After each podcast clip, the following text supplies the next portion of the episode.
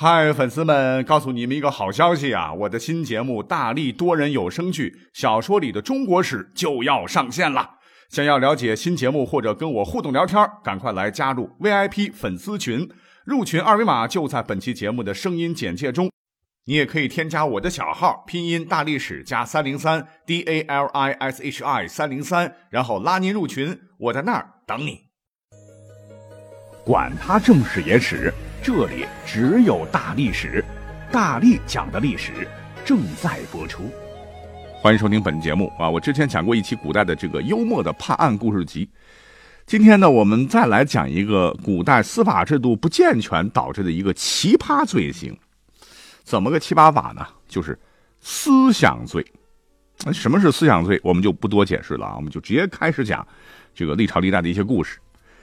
第一个故事啊，发生在汉景帝时期。汉景帝叫刘启啊，他推行了削藩策，然后削这个诸侯的封地啊，平定七国之乱，巩固中央集权，然后勤俭治国，奉行与民休戚政策，发展生产，减轻税负，和老爹呃一起开创了历史上有名的文景之治。那他儿子刘彻，这汉武盛世，那很大程度上都沾了刘启的光，所以历史上对这个皇帝评价还是不错的。那么话说呢？他手底下当时有个大将啊，唤作周亚夫，那也是西汉名将了，替刘启摆平了七国之乱，保住了皇位，功劳大大。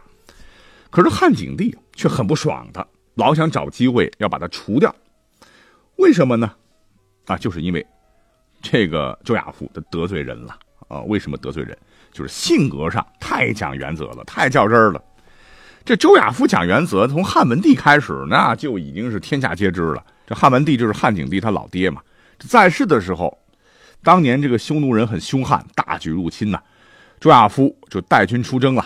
那汉文帝就为了鼓励将士，亲自到军营劳军，结果啊，竟然吃了闭门羹啊！因为士兵们竟然对这个皇帝不理不睬啊，只知道有将军而不知道有皇帝，一切都要公事公办。这汉文帝无奈，就跑到了周亚夫的大帐外。结果呢，周亚夫竟然不行跪拜礼，只对汉文帝施以军礼啊，拱拱手啊，这就是大不敬啊！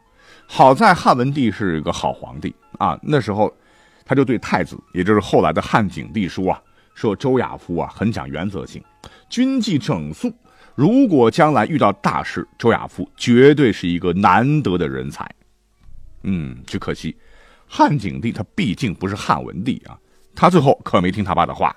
刚讲了啊，汉景帝即位之后呢，就为了巩固中央集权，听了晁错的建议，要削夺诸侯的权利。那哪成啊？这七个诸侯王直接不干了，就发动了叛乱，领头的就是吴王和楚王。朝廷这边扛不住啊，就任命周亚夫为太尉，与叛军激战。当时呢，还有个诸侯王叫梁王，啊，他跟朝廷是一条心的，和楚军呢是乒乒乓打得很惨烈。梁王这边呢，战事吃紧呢，就向当时的周亚夫请求支援。可周亚夫想了想，咱呢一个兵也不派给梁王啊，因为自个儿跟其他诸侯打的也很焦灼了啊，万一派了援军，很可能战略上会处于下风啊，竟然是断然拒绝了梁王的请求。这一下就把梁王给得罪了。等到周亚夫啊率军大败吴楚等国之后，战绩斐然，加官进爵之时，哎。这个梁王可就要说坏话了，因为这个梁王是当时太后这窦太后最喜欢的小儿子。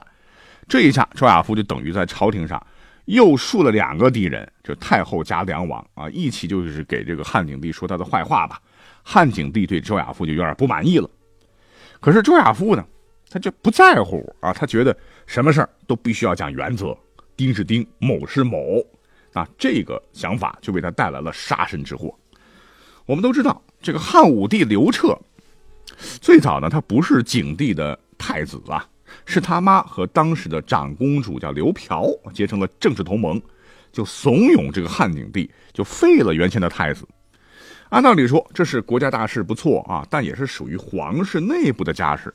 可是周亚夫呢，他就看不过眼，非要拦着汉景帝不要立刘彻，说自古呢立长不立贤，你这样做有违祖制。这一下。得，除了太后，又把长公主和刘彻和刘彻他妈给得罪了。那刘彻后来还是被立了太子，所谓是母以子贵嘛，那他妈也成了皇后了。那汉景帝啊就想把皇后的弟弟，也就是国舅爷封个侯，可是周亚夫又死活坚决不同意，说高皇帝刘邦讲过呀，非刘氏子孙不得为王，没有战功的人不得为侯，如果违反了，天下人共击之。就这么地啊，周亚夫又把国舅爷给惹了，啊，这让汉景帝觉得非常没面儿所以就想给周亚夫点颜色瞧瞧。然后有一次，这个皇帝专门要宴请周亚夫吃饭，啊，吃的什么呢？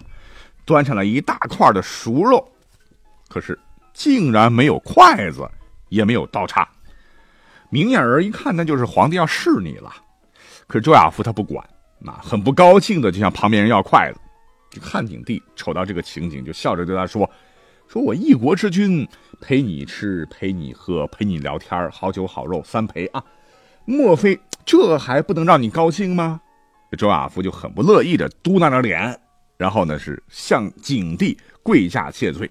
景帝一看，那就七还没说完话呢，这个周亚夫立马就站起来了，然后自个儿哎居然转身走了。啊，这个景帝看到这个情景以后，非常的愤怒啊，也非常叹息的说：“这种人怎么能辅佐少主呢？”从此心里边就动了要除掉周亚夫的心思了。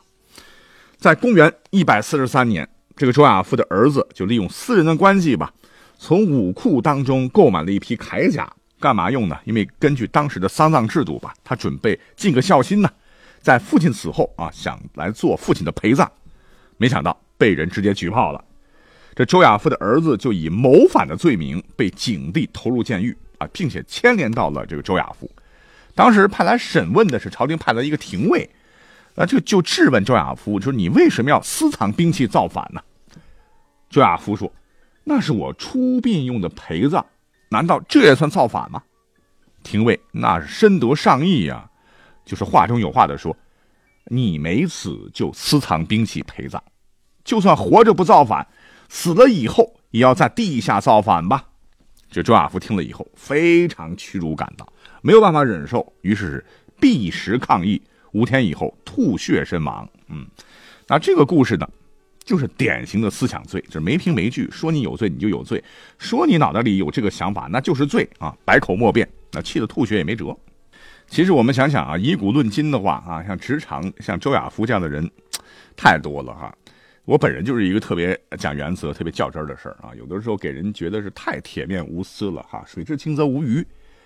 那我现在分析一下，其实也不是什么好事儿啊，因为净得罪人，嗯，还是要懂得变通嘛，毕竟是于人方便，于己方便。那好了啊，讲到了汉武帝刘彻是汉景帝的儿子，那这个汉武帝那对思想罪的发挥啊，在他这一朝呢，更是登峰造极呀。他在历史上还首先搞出了一个具体的刑罚，那就是诽谤。所以诽谤就是在杜甫之中诽谤皇帝，这管你说不说，皇帝仅凭自己的臆断呢，啊，就可以给予严厉的制裁。那这就没办法了，就是汉武帝看你不顺眼，一个诽谤啊，你就领死吧。撞上枪口的呢，就是当时的名臣窦婴啊，以及他的兄弟。窦婴姓窦啊，原本就是。窦太后的亲侄子，就是汉景帝的表兄，也是汉武帝的表叔啊，呃，能力也很强，官做的也挺大，做了丞相。可是这个窦太后老了，这个窦婴就没靠山了啊。在当朝呢，还有一个外戚叫田汾，是汉景帝的皇后，也就是汉武帝老妈的同母弟弟啊。那这个排一排，就是汉武帝的舅舅，那亲缘关系更近了。由于田汾呢是天资聪明，又很有口才啊，又有同母异父的姐姐汉武帝老妈罩着，就渐渐的取代了窦婴丞相位置，此消彼长，就成了朝廷的重臣。那所谓是落了毛的凤凰不如鸡啊。那面对失了势的老领导窦婴啊，这个田汾是小人得志，时不时的会挖苦寒碜窦婴。那这呢，让和窦婴关系不错的一个叫做灌夫的伙计呢，非常生气。有一次在田汾家的这个婚宴上。这个灌夫是喝了两杯吧，是痛骂田汾，让田汾感觉到面上下不来啊，于是就是罗织罪名，以骂作不敬的罪名，就是也是谩骂同坐的人的这个罪吧，这个汉武帝告状啊，打算灭其满门啊。那面对好友被下狱，耿直、非常重义气的这个窦婴啊，就竭力的营救灌夫，是当着刘彻的面啊，不惜揭穿田汾的阴谋，也不怕得罪当朝的太后，也不给皇帝台阶下啊，是措辞严厉，据理力争，这让田汾当时很生气啊，很也很惧怕，他觉得这个骂做不敬，这个罪是不是有点说太轻了啊？那这样的话，就把灌夫搞掉是站不住脚的。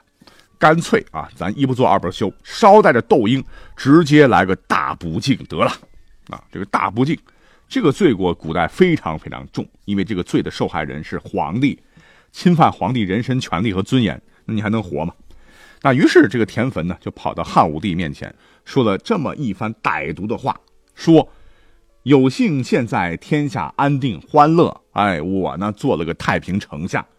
做错的事儿很多啊，最多就是喜欢歌舞升平啊，声色犬马，养些弃子能工巧匠。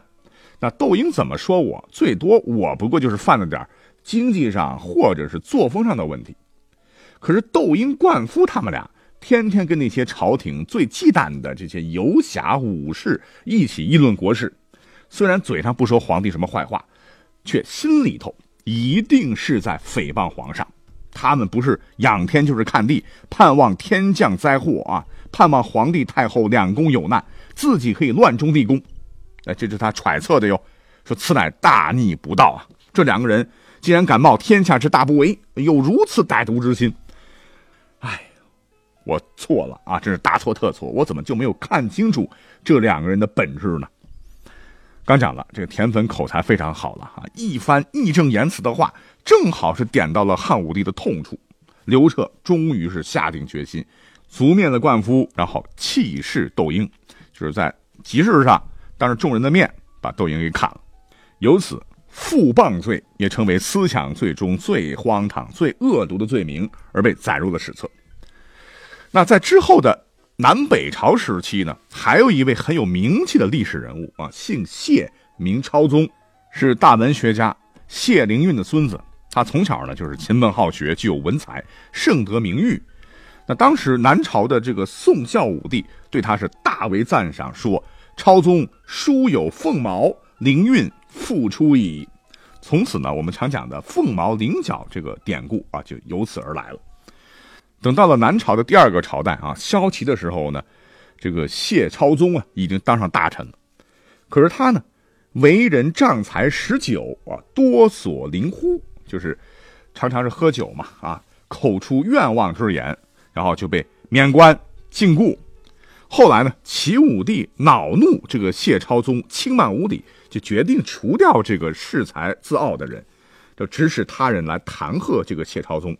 其中呢，就有这样一个罪状：说善贬朝政，必生凶言；复谤口地，莫此之甚；不敬不讳，罕为于二。最终呢，就利用这个汉武帝发明的。负谤之罪啊，将这个富有才气、灵性的谢超宗赐死于流放途中。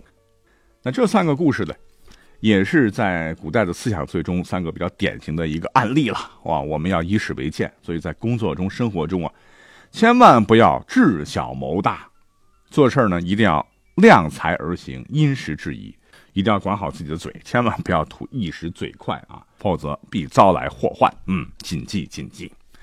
好，感谢收听本期的大历史，我们下期再会。